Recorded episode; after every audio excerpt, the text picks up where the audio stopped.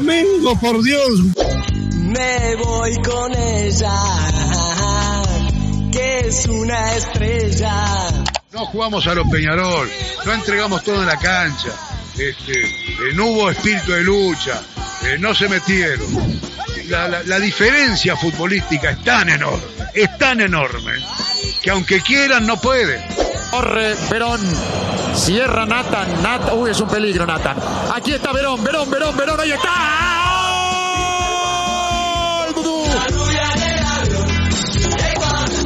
¡Gol! É porque eu tenho lá um vizinho que mora no meu prédio, que é um chato.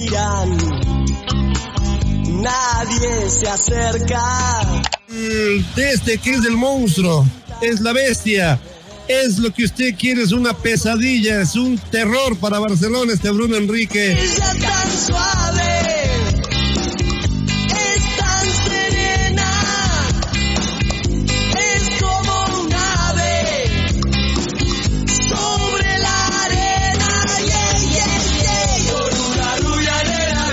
QAC, semana de definições dos finalistas das duas principais competições do nosso continente. Teremos Flamengo e Palmeiras na finalíssima da Libertadores, RB Bragantino e Atlético Paranaense na final da Sul-Americana. E a informação que chega, apurada pelo nosso colega Renan Moura, da Globo CBN, é que a Comebol já perguntou para a dona FIFA se, por acaso, poderia aumentar o tempo de intervalo nas decisões, ou seja, passar de 15 para 25 minutos, aumentar em 10 minutos o intervalo nas duas decisões, porque planeja um show nesse período, né, nesse intervalo, aos moldes do Pasmem Show Super Bowl. E é com essa informação, com essa notícia, que Petício Dias já vai dar o seu primeiro comentário.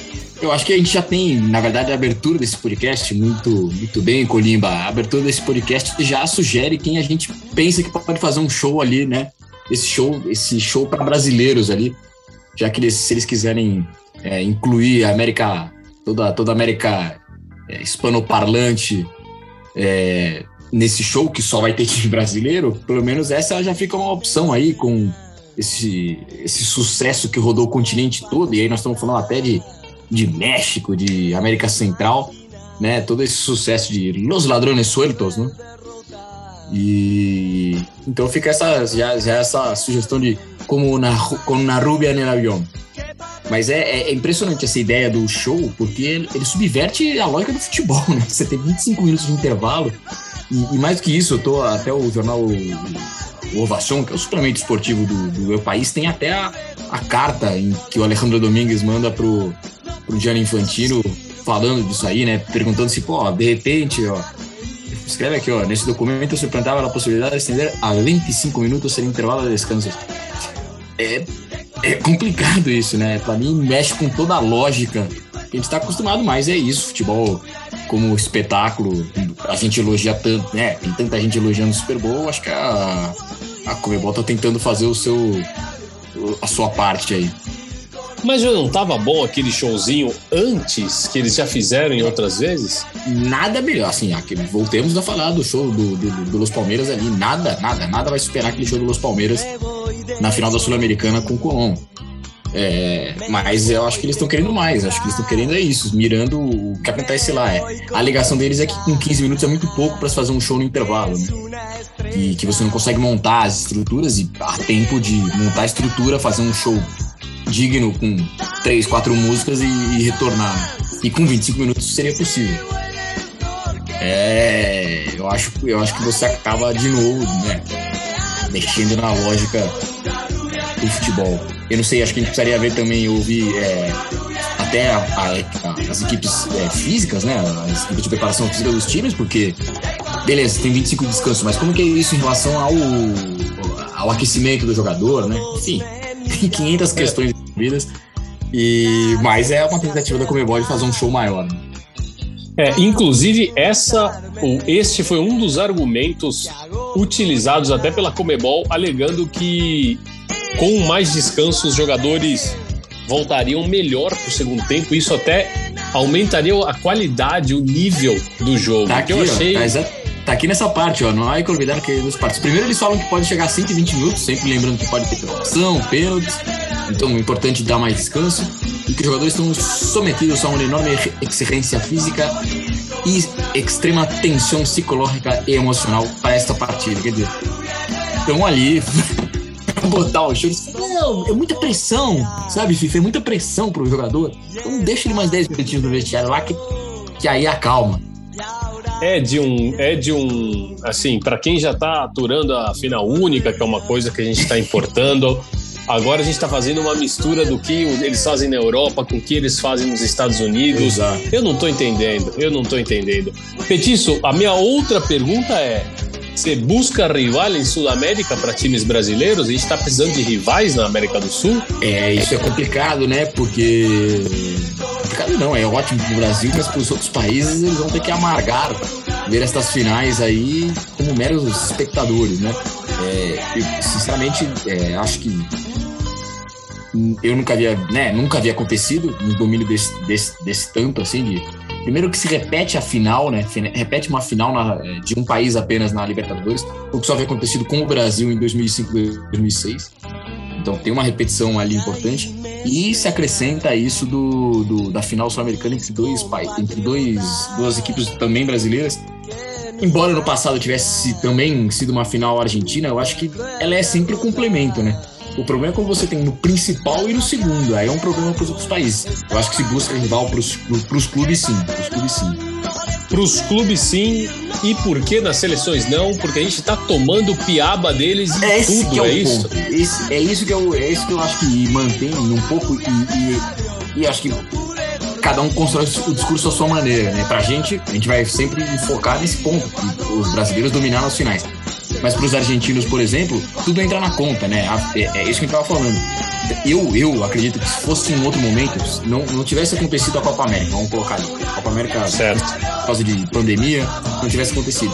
E a seleção argentina não tivesse quebrado esse tabu, hoje o discurso do- do- da imprensa argentina, de quem acompanha o futebol lá, ia ser de catástrofe, de fim do mundo, de tragédia, que acabou o futebol argentino. Acho que a vitória na Copa América ajudou a, a- a- a- levar melhor essa situação. Né? Porque daí a, a- vitória faz com que valorize o futebol argentino. E a gente tem tomado não só no futebol, como no futsal, que antigamente né, é, não havia competição com a Argentina. Essa semana a Argentina mais uma vez classificou para a final da, da- da Copa do Mundo, eliminando o Brasil dessa vez. Já tinha feito um jogo duro em 2012, foram campeões em 2016 e agora tentam o bicampeonato é, em 2021. E até no vôlei, né? A gente tinha tido um predomínio avassalador nos últimos tempos.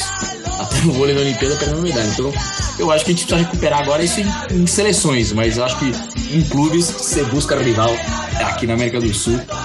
Pois é, mas é só e para a gente até ir arredondando esse assunto, o único argumento que eles estão sustentando é que eles não acreditam que isso vá se prolongar por muito tempo, tendo em vista, por exemplo, que no ano passado na Copa Sul-Americana ou na temporada passada, né, porque foi neste ano, a final se deu entre entre dois times argentinos, entre e dois times de segundo escalão, né? Defensa e Justiça e Tajeres. Mas é isso que eu- a gente conversou um pouco disso. Eu, eu para mim, faz muito mais sentido que Bragantino e Atlético Paranaense repitam essa campanha ano que vem do que Defensa e Tajeres voltem a uma final continental. Você vê projeto no Bragantino e no Atlético Paranaense. São, são é, dif- de diferentes naturezas, mas você vê projeto. Esses times estão aí. O Atlético Paranaense foi campeão sul-americano faz dois anos. Né? É. Você vê projeto. O Atlético Paranaense estava na final da Libertadores 2005. Você vê projeto. Esse que, eu, esse que é o ponto. A Defesa e Justiça, aliás, terem feito a final, foi muito mais é, ocasional, muito mais fortuito do que essa final brasileira. Então, eu acho que se eles entendem, se os outros países não entenderem isso, é predomínio do Brasil. Porque eu não vejo o Flamengo diminuindo nos próximos anos, não vejo o Palmeiras diminuindo nos próximos anos, não vejo o Atlético Mineiro diminuindo nos próximos anos. O Corinthians parece montar um time aqui também poderoso. Quer dizer, você tem, tem situações ali. Hoje já se fala em Gadiardo indo pro, pro Barcelona. que seria do River, né? O River que sustentou de muitas trocas, muito nesse projeto, nesse, nessa sustentação do Gadiardo. Não vê, acho que é o seguinte, se, se continuar achando que ah, vai melhorar, vai melhorar, ficar pequeno para todo mundo aí e nós brasileiros vamos é, dominar demais o continente. Petiço Dias e sua visão, olha, eu acho que realmente, tendo em você, vista é isso que eu queria isso- saber, Colimba. É, é, é, eu acho que tendo em vista o momento hoje, é, é difícil a gente fazer uma futurologia, né? Mas assim, tendo em vista o momento hoje, eu concordo contigo. Mas a gente não pode esquecer que o Tajeres está sobrando lá no Campeonato Argentino, tá bem demais o Tajeres, lidera. O Defensa e Justiça, você mesmo já alertou aqui, a gente já Sim. falou que talvez é o Tem clube que tem um projeto, tem um processo, tá? Tá galgando é, cada já bateu é, numa campeão numa final de sul-americana, já foi já bateu o campeão na final de uma recopa, é, já disputou esse ano, avançou pela primeira vez a uma fase mata-mata de Libertadores, está indo aos pouquinhos. O lance é que a evolução desses times é muito mais lenta e muito mais escassa em recursos, principalmente Esse é o financeiros, ponto. Esse é o ponto do que que eu os times brasileiros. né? que a gente está comparando processos como o defesa, que é um, é um ótimo processo, a gente já falou isso algumas vezes. É um ótimo projeto. Só que o Bragantino tem projeto e tem dinheiro. Paranaense tem projeto, e se não, se não sobra como nos outros clubes, mas tem dinheiro perto. Em, em outros países eles seriam um, um, um clube rico. É, Os mais ricos, aquele é rico, ele seria do- dos mais ricos. Então, é, eu acho que é o ponto.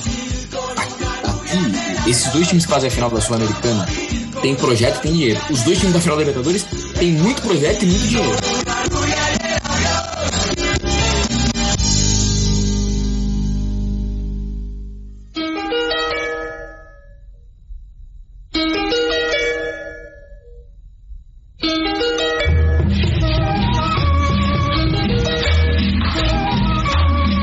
Petiço, já que a gente já tá falando de Libertadores, o Palmeiras fez o jogo que todo mundo sabia que ia fazer, fez o jogo que foi criticado, mas a gente aqui avisou, né? A gente avisou, olha, estão criticando aí, mas daí? O que importa é o final das contas lá, um a um, Palmeiras passa com o regulamento embaixo do braço. É isso, é, você falou, você usou uma expressão que eu adorei, que é vê lá na, na base de madeira se tá escrito lá, assim, né? Ah, ganhou jogando no contra-ataque, ou ganhou. Pergu... Dá, dá uma olhada ali, se tá, se tá escrito tá, lá na plaquinha lá, Sociedade Esportiva Palmeiras. Aí é, é isso que marca. Óbvio, jogar bem te deixa mais próximo da vitória. Perfeito. Mas jogar bem não é simplesmente você ter a bola e, e, e atacar, seja como for. E nem é o caso do Atlético. Acho que o Atlético tem, teve uma organização em algum momento do jogo.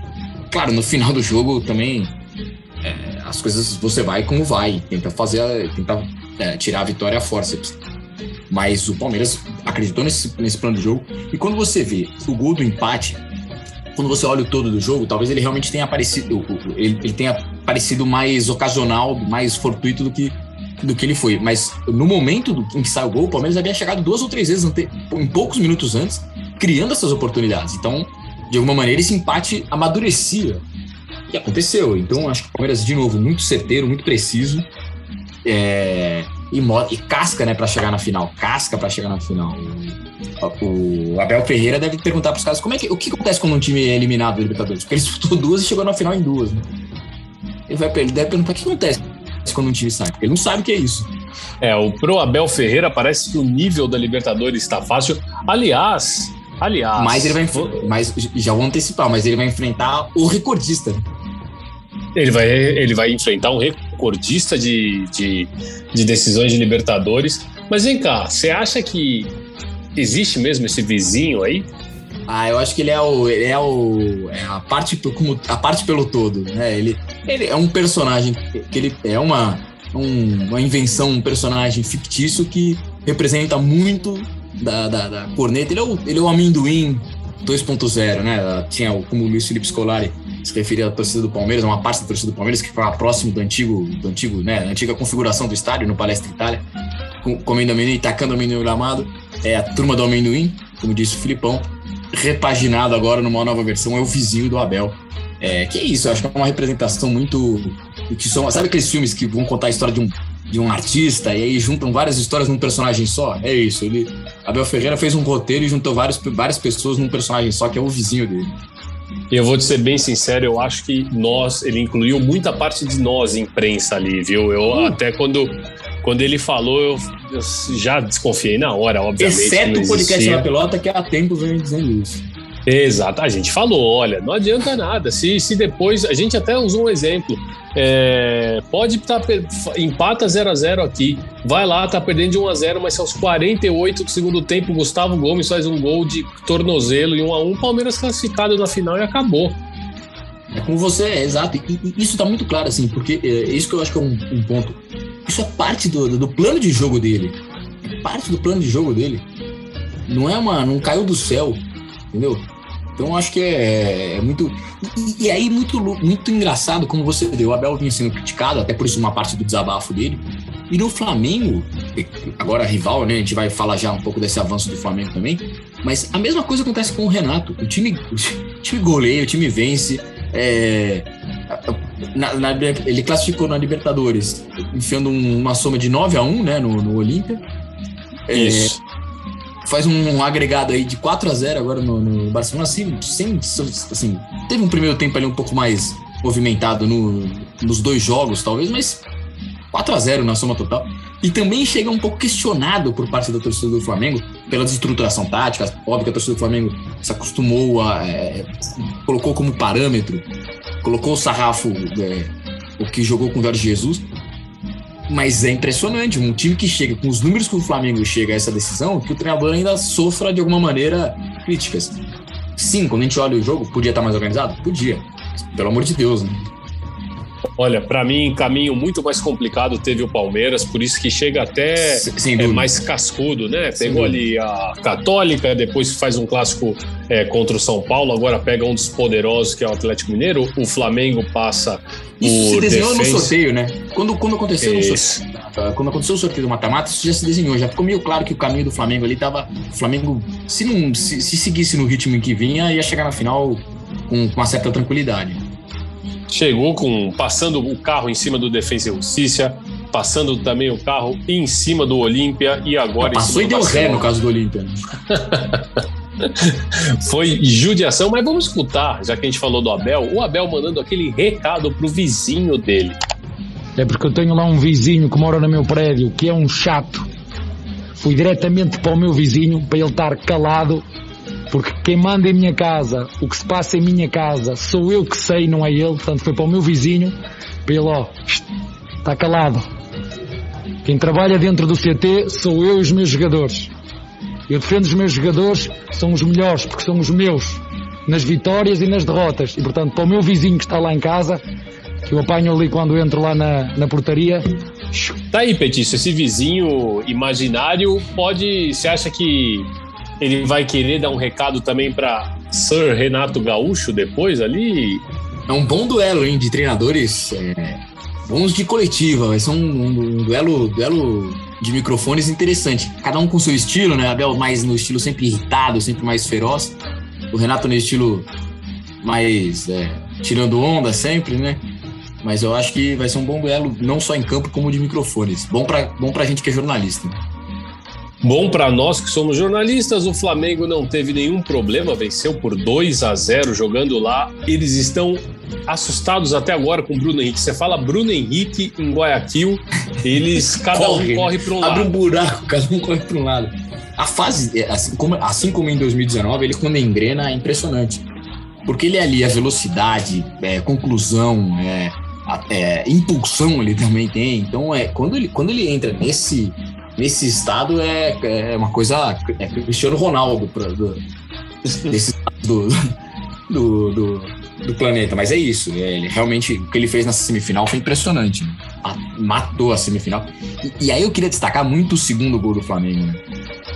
Como a jogada se constrói ali. Por mais que realmente é, é, tenha havido uma, uma involução de alguma maneira na, na, na formação, na, no, em como o Flamengo se organiza no campo, o segundo gol é. Pô, tem um, tem um, tem um jogo coletivo impressionante. E adivinha quem conclui.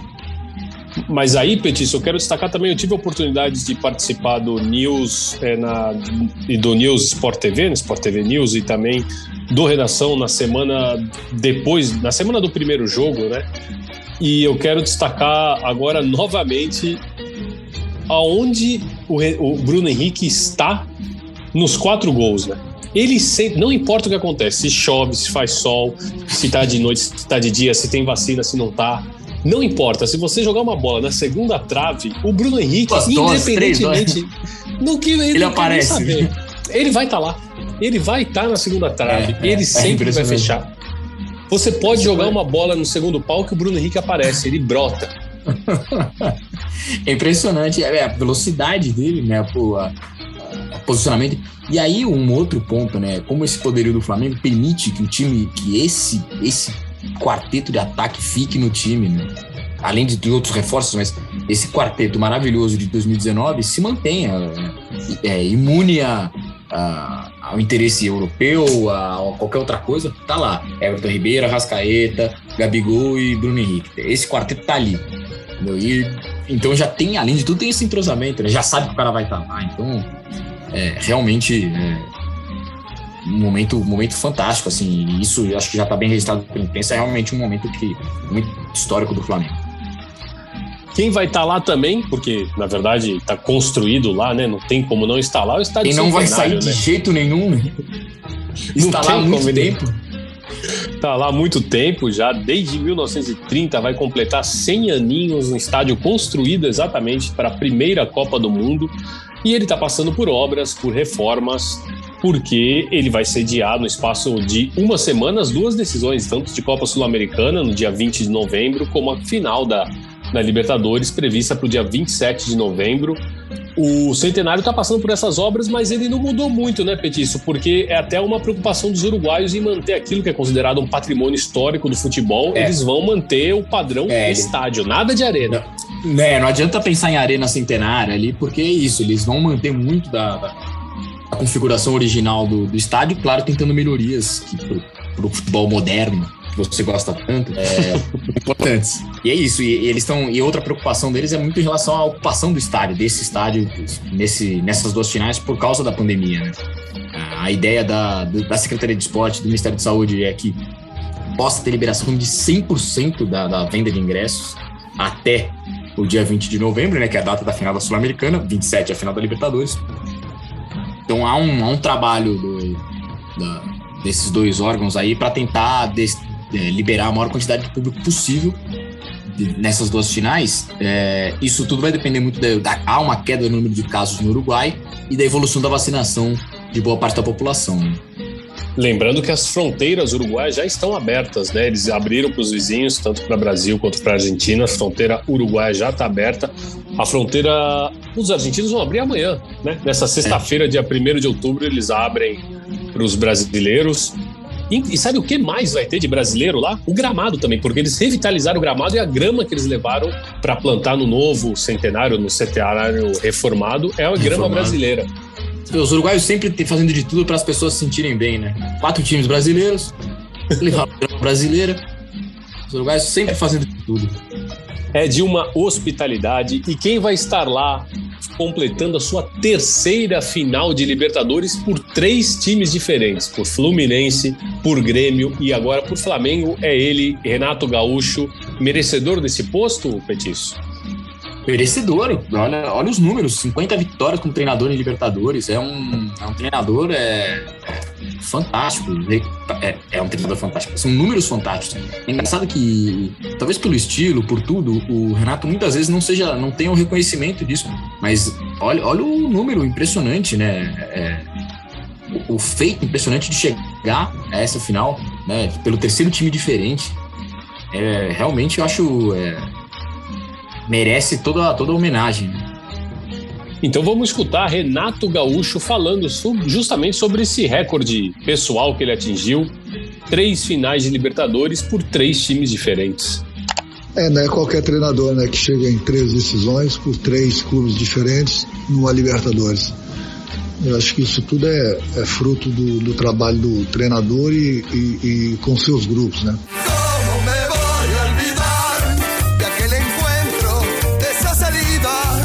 Já são 50 anos dessa tradição, meio século, em que sempre em outubro, durante o que dura todo mês, o Aliança Lima, um dos gigantes peruanos, muda a cor do seu uniforme. É, inclusive, o único clube no mundo a fazer isso por questões religiosas, o que começou oficialmente em 1971. O motivo para essa mudança se trata de uma homenagem ao Senhor de los Milagros, cuja cor principal é justamente o morado. Para nós seria algo como a cor roxa. Como acontece todos os anos desde então, os jogadores do clube visitam a igreja Las Nazarenas e também participam de uma procissão, mas que este ano, por conta da pandemia, foi cancelada. O Aliança tira o azul do uniforme, muitas vezes até o branco, e deixa sua camiseta absolutamente roxa. Algo importante, especial para el hincha Alianza Lima. Ah, El 3 de octubre de 1971 contra el Sporting Cristal en el Estadio Nacional. Há toda uma saborosa história por trás dessa terceira camisa que, nesses tempos, é claro, já ganhou também uma relevância comercial. Mas sem que os torcedores esqueçam a origem do roxo. José Carrion, mais conhecido no Aliança como ele Tino Pepe, era o principal roupeiro do clube, um fervoroso devoto do Cristo Morado, ou Senhor de los Milagros. A imagem desse Cristo está até hoje no altar da Igreja de las Nazarenas, e segundo dizem os locais, foi a única que permaneceu de pé intacta depois que um terremoto sacudiu Lima, ainda em meados do século XVII. 3 de outubro de 1971. Nesse dia, pela primeira vez, o Aliança enfrentou o Sporting Cristal com a camiseta roxa em tributo ao Senhor de los Milagros. A ideia, claro, partiu do roupeiro que imaginava que o clube de seus amores deveria, no décimo mês do ano, prestar reverência a seu santo de cabeceira. E assim aconteceu sem qualquer questionamento dos torcedores, nem mesmo depois do trágico acidente aéreo que o time sofreu em 1987, quando o avião que trazia o elenco de um jogo em Pucallpa caiu no mar de Ventanilla, em Lima. 16 jogadores e 6 membros da comissão técnica faleceram naquela tragédia. Y ahí empezó esta era tan especial, donde Alianza Lima es el único equipo del mundo que se lujo un mes de utilizar las camisetas, como la morada, escrito para mía, del Señor de los Milagros.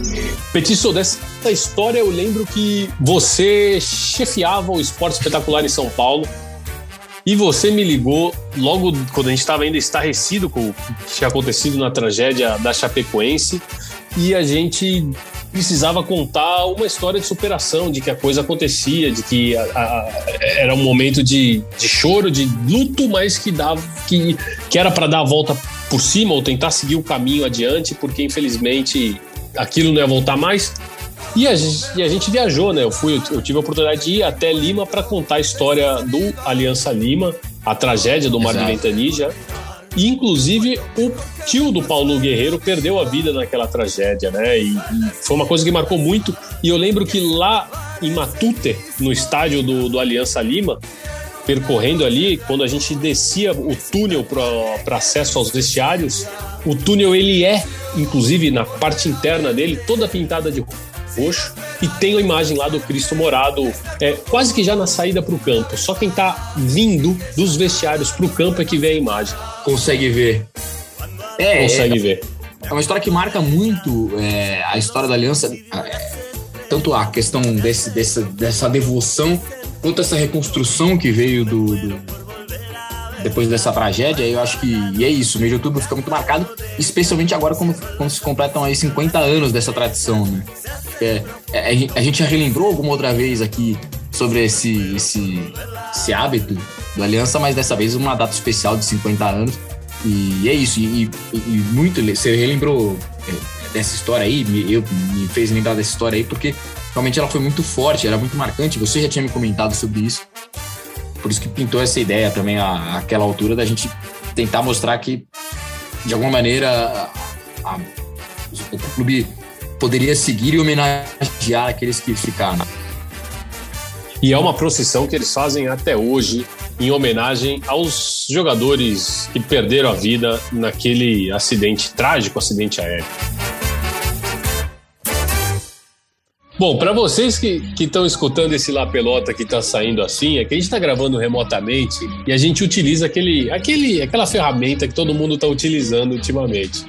O Petiço Dias, cada hora que eu abro uma conversa com ele, ele tá com um fundo diferente. Ele começou num jardim, foi para uma praia e agora ele tá com um planeta no fundo. Você, você faz parte daquela galera que, daqueles milionários que pagaram o preço para fazer uma viagem pelo espaço, Petício Dias? Não, na falta da- dos recursos suficientes para isso, a gente inventou esse fundo de tela aí, né? Esse fundo é, que ajuda a gente, assim. É mais para a cada tema eu vou colocando uma, uma coisa que relaciona ao tema, acho que vai ajudando a, a entrar no clima.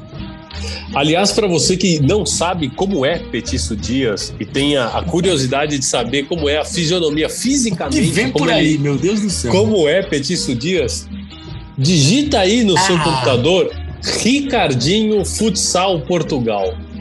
Eu não sei, às vezes eu não sei se eu tô falando com o Petício Dias ou com o Ricardinho, mas é a cara do Ricardinho. Eu tô mentindo, é- Petício? Não, não, época de Copa do Mundo, futsal com- pipoca na minha. Toda vez que tem torneio de futsal, pipoca na minha, na, minha timeline, como dizem os modernos. Pipoca na minha timeline, fotos dele. Falou, porra, onde você tava? Que eu não, te, não te conheci, que eu não tinha visto que você tava, né? Agora, por exemplo, na Lituânia, pipoca, pipoca na minha, na minha timeline. Eu considero ele realmente o jogador mais bem afeiçoado dessa Copa do Mundo de futsal. Considero o Ricardinho certamente o jogador mais bonito. É inacreditável quão parecido é Petício Dias e Ricardinho, Ricardinho de Petício Dias. Eu não sei se Ricardinho falaria de futebol sul-americano tão bem quanto Petício Dias, mas eu sei que Petício Dias joga tão bem quanto o Ricardinho. Ah, é, quase, quase. Quase. Vamos falar de, vamos falar de Copa Sul-Americana então, Petício, porque a gente avisou, né? Ficaríamos surpresos se o Bragantino perdesse a vaga e não só não, Não, é. perdeu, como, como só carimbou e carimbou, passou como o Flamengo passou pelo, pelo Barcelona, né? 3 a 1 Total. no Libertar. 3x1 sem, sem problemas, né?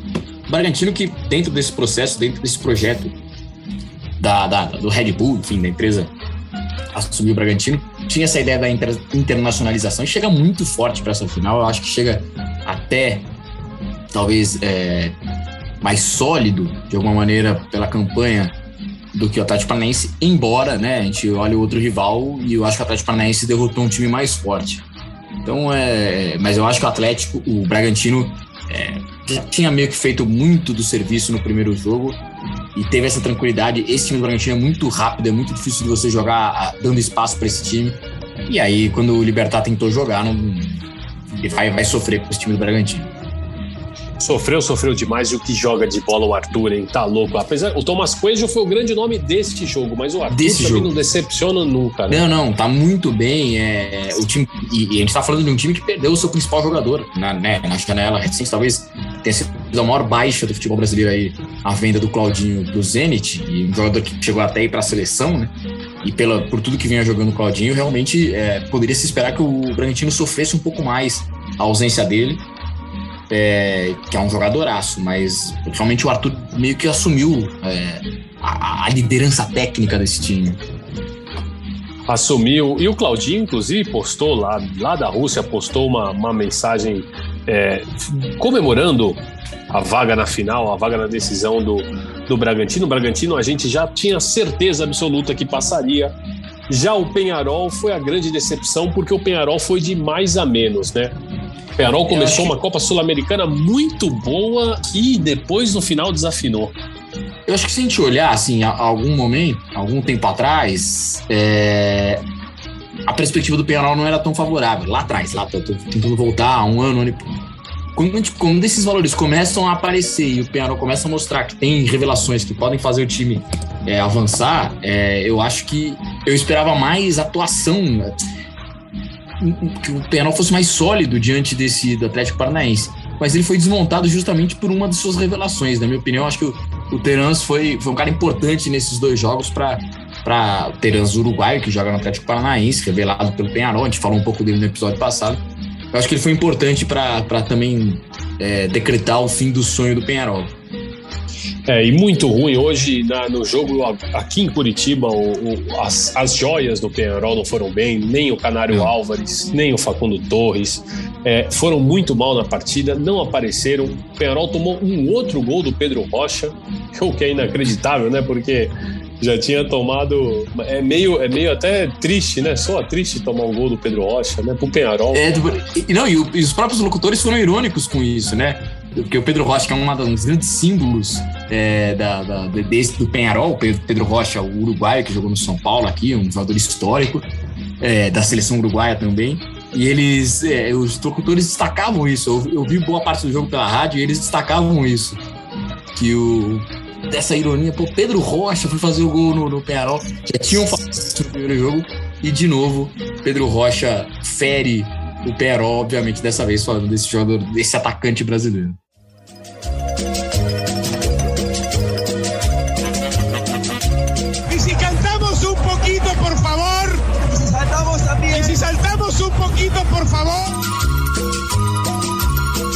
Chegou o momento do nosso Portita é Pé com três notícias que você precisa saber ou não do nosso futebol sul-americano.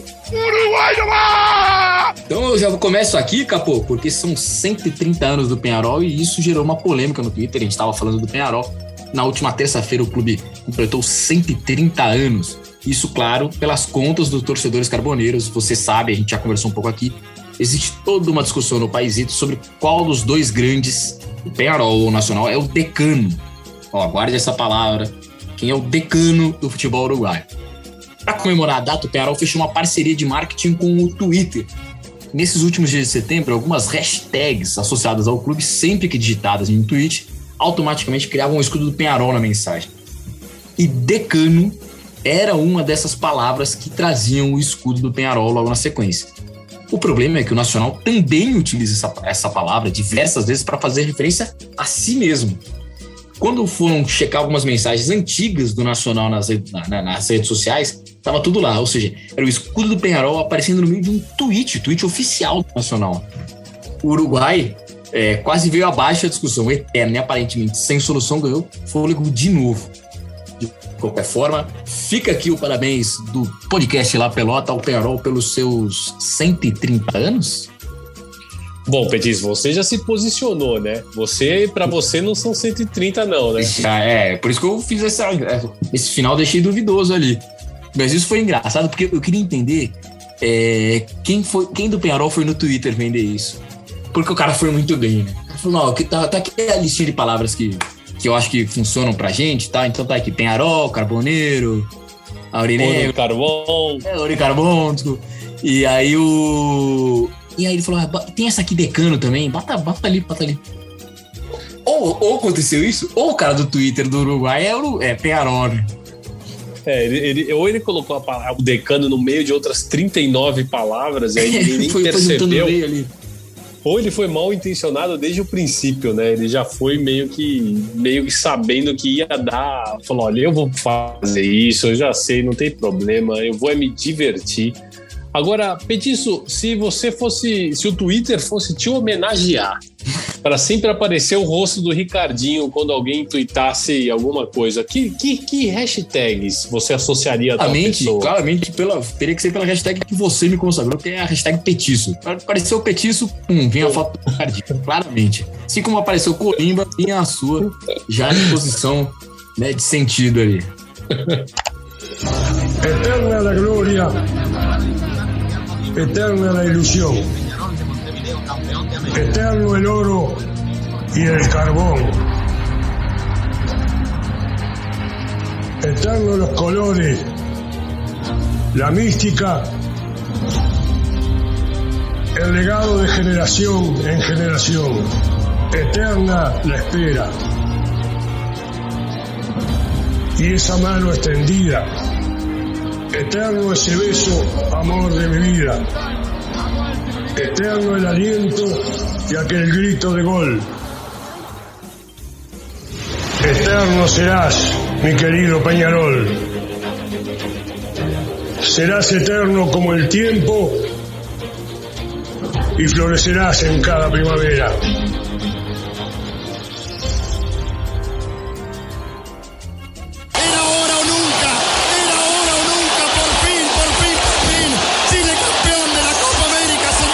Já são 39 vitórias de vantagem no histórico do clássico chileno, 87 triunfos do Colo-Colo, 48 vitórias da Uditile e 55 empates.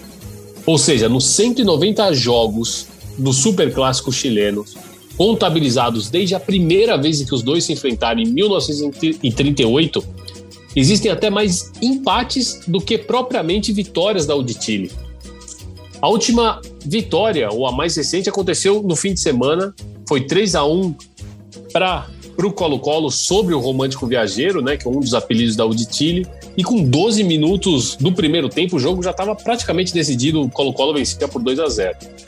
E aí, isso levou um super clássico chileno a ser considerado o mais desigual do planeta. Ou seja, não existe um clássico no planeta em que um time tenha tanta vantagem sobre o seu maior rival como acontece em Santiago, no Chile. O Colo-Colo, o de Chile, é o clássico mais desigual do planeta, Petiço. Olha só essa lista. Primeiro Colo-Colo e o de Chile com 39 jogos de diferença a favor do Colo-Colo. Depois vem Juventus Inter de Milão com 38 jogos ou 38 vitórias né, de diferença a favor da Juventus. Depois Olímpia e Motagua, né, os dois times ali de Honduras, com 38 jogos de diferença a favor do Olímpia. Depois o clássico suíço, Basileia e Zurich, com 34 jogos a favor do Basileia. E o primeiro, o outro clássico sul-americano que aparece já está na sexta posição, que é o Bolívar e o Strongest, com 32 jogos de diferença a favor do Bolívar. Essa é uma lista interessante. Eu nunca tinha pensado nessa lista assim de quem, é, quantos jogos de diferença tem de um time para o outro. E isso mostra uma, é o que você falou, uma paternidade gigantesca. É uma paternidade gigantesca e que aí, né, foram revirar lá todos os dados. Só para a gente arredondar, já são oito anos, quase nove, sem que a Universidade de Chile consiga vencer o maior rival. E durante esse período eles já jogaram 19 vezes. É uma paternidade assombrosa. Sector la derecha encontrando cero con el torta, el envío dentro del área, remate, gol de Colo Colo, gol de Colo Colo, gol de Colo Colo, gol de Colo Colo, gol de Colo Colo, gol de Colo Colo, gol de Colo Colo, gol de Colo Colo. La U no puede, no puede con su archirrival, no puede contra Colo Colo, se quedan pensativos los jugadores de la U en su gran mayoría en el círculo central con la mirada perdida. ¡Vamos Argentina, vamos! ¡Vamos todavía Argentina, viejo nomás! ¡Vamos carajo! E na Argentina, os jogadores campeões de 1986, campeões da Copa do Mundo, pensam agora em se reunir para falar sobre a partida de Maradona para o Bilardo. É uma coisa bem emocionante, né? Segundo contou Jorge Bilardo, irmão do Carlos Bilardo, Carlos Salvador Bilardo, parte dos jogadores argentinos que foram campeões da Copa de 86 e liderados por Oscar Ruggeri e por Rutiaga, eles planejam se reunir para contar ao ex-treinador sobre a morte de Diego Maradona. Pelo delicado estado de saúde que atravessa o Dr. Bilardo, ainda não, ele ainda não sabe que Diego faleceu em novembro do ano passado, né, já quase um ano atrás. A família, imaginando ser o melhor para preservar a saúde do Bilardo, o poupou da notícia da morte do seu grande amigo. Diego foi o filho que ele não teve, disse o irmão Jorge, na mesma entrevista em que confirmou sobre a intenção de contar a triste notícia ao Carlos Bilardo. Aos 83 anos, ele sofre da síndrome de Hacking-Adams, doença neurodegenerativa. Bilardo esteve internado e passou por diversas operações e hoje se recupera em casa. Ele também não sabe ainda da morte de Alejandro Sabella, outro grande amigo que ele fez no futebol e ex-treinador da seleção argentina. Triste, né? Que, que, que triste, porque eles estão poupando, mas ao mesmo tempo eu imagino que eles vivam aquele dilema de, pô, mas ele, ele merece saber, ele tem que saber disso. É, a gente comparou aqui, né, num outro momento com aquele, o filme Adeus Lenin, né, que você tenta esconder de tudo para, né, que o personagem fazer de tudo para esconder. E assim, primeira complicação de como você esconder a morte do Maradona na Argentina, né, é muito complicado. É, e outra é essa, mas interessante como os jogadores né, que como, como eles sentem parte desse grupo, né, como essa, como esse título os torna uma fraternidade, né, e eles tentam de alguma maneira ajudar a, a contar para o Bilardo é, dessa perda, enfim, a, todo mundo se preocupa muito com o resultado disso em relação à saúde do Bilardo. É quase uma decisão familiar, né? Pero vos nunca me escuchaste decir nada de Diego. Me puede atajar, me puede tirar con un palo un fierro en la cabeza y no le contesto nada, ¿viste?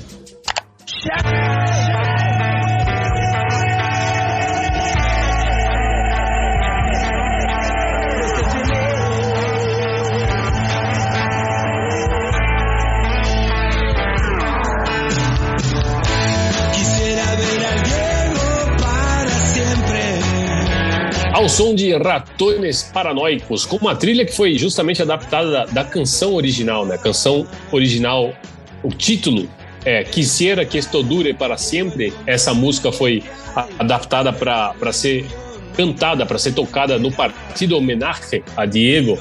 E Eu gosto que não fala despedida. É, isso. Ele, ele, ele não gostava, né? Ele nunca se despediu do futebol, então era sempre um partido homenagem.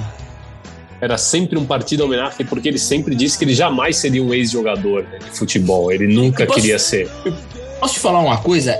Eu, a gente já fez a eleição sobre a música maradoniana. Essa, tá, essa cada vez mais ocupa um espaço para mim, viu? Porque ela fica na cabeça. Eu tô começando a achar que, eu, que ela vai acender logo, logo ao primeiro posto. Ela tem um refrão muito bom, né? Quisera ver, é quisera que esto dure para sempre, que aí virou quisera ver al Diego, al para, Diego sempre. para sempre. Parece até que ela é premonitória, né? Exato, exato. Muito, muito para esse momento. Duas, Sim, canções, duas canções argentinas hoje, né, Petiço? A gente escutou. É, Porque a a, primeira abriu- também. E sabe o que eu, eu destaco, eu destaco da primeira, que a gente até falou um pouquinho do, dos ladrões sônicos, é que muita gente canta e, e às vezes não, não para pra pensar, né? porque o refrão é muito, ficou muito famoso, né?